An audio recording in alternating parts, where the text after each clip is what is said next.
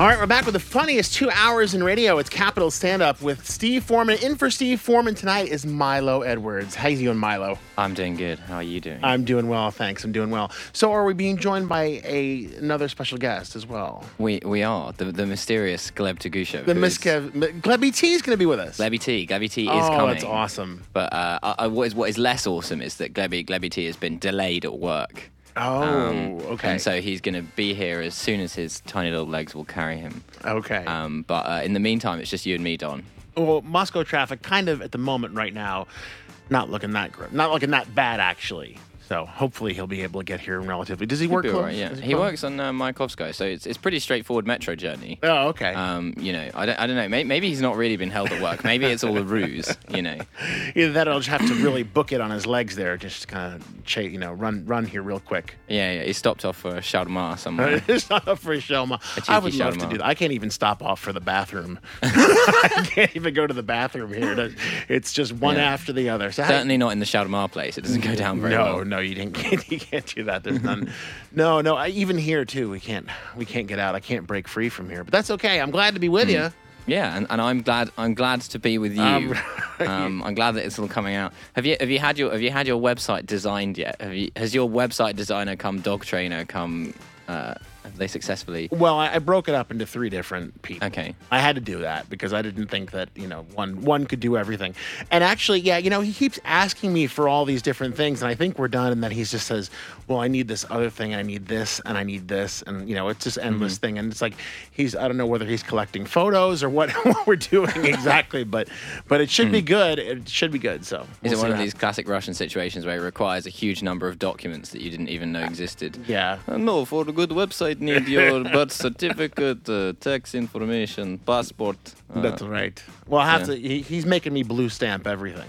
Just Excellent. They, oh, it's it's very satisfying when there's a stamp on everything. Uh, there's a isn't stamp. there? There's going to be a big stamp on my website that actually says this is this site has been approved by The by me. Ministry of Websites. Ministry of Websites. there probably is one. If there is such a Um, thing. What I love is those uh, those security guards who have like ID badges, which they look they look less they look less official by how official they've tried to make them. Because like in Europe, right, a security guard will have like an ID badge that's like a plastic thing with like a hologram on it and like their photo and everything. And these guys have ID badges that are like paper cards that are like clipped onto them with like the name of the store and like their name on it and then it's got like a stamp on it Yeah. it doesn't even have a photo it's like the weirdest thing ever it's like oh it's very official has stamp It has. It ha- Yeah. And if I see an Akran without a s- with Akran without a stamp, I just walk right by. No, they're, they're not allowed to stop you unless they've got a stamp. Unless they've got. I check the stamp first. It's actually in the law. You can point that out. You know, you can be shoplifting away, and they'll be like, "Hey, stop that!" And you'll be like, "Oh, you haven't got a stamp, actually." And they'll be like, "Oh, I'm sorry. Carry on. carry carry on. I'll then. go and fetch my stamp.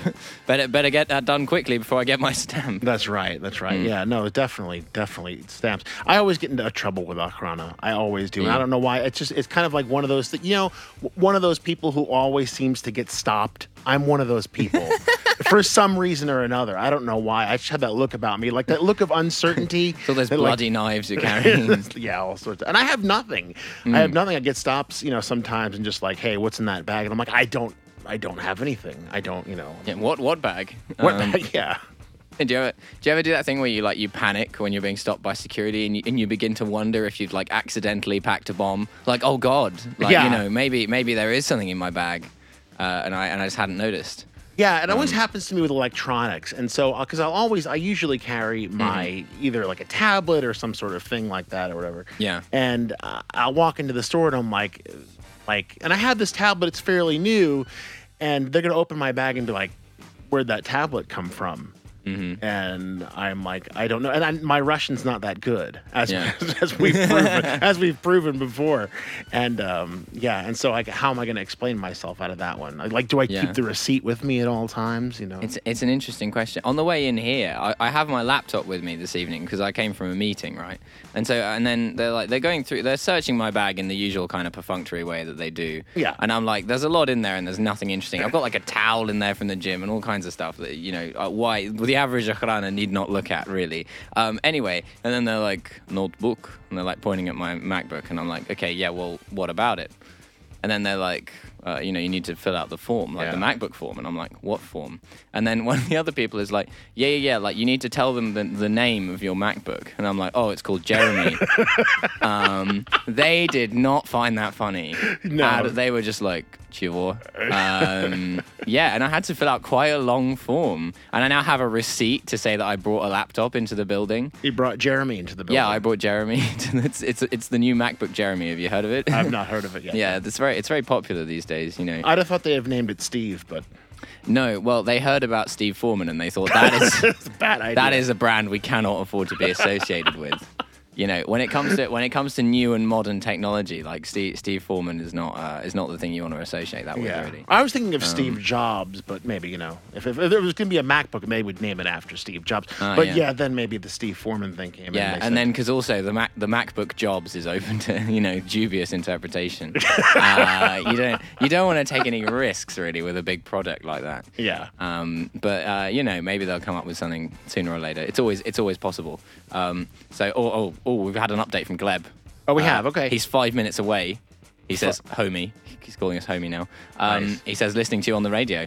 Hello, Gleb. Fantastic. I know. He's it's, it's interesting, isn't it? How he should be on the radio, but he's actually listening to it. It's sort of very It's kind meta. of like a big paradox, a big, like, black hole in the. In, Uh-huh. Yeah. the, in the universe, a time space hole, and he's a, you know, Yeah, it's like we're, we're living in a parallel reality where Gleb is currently in an Uber.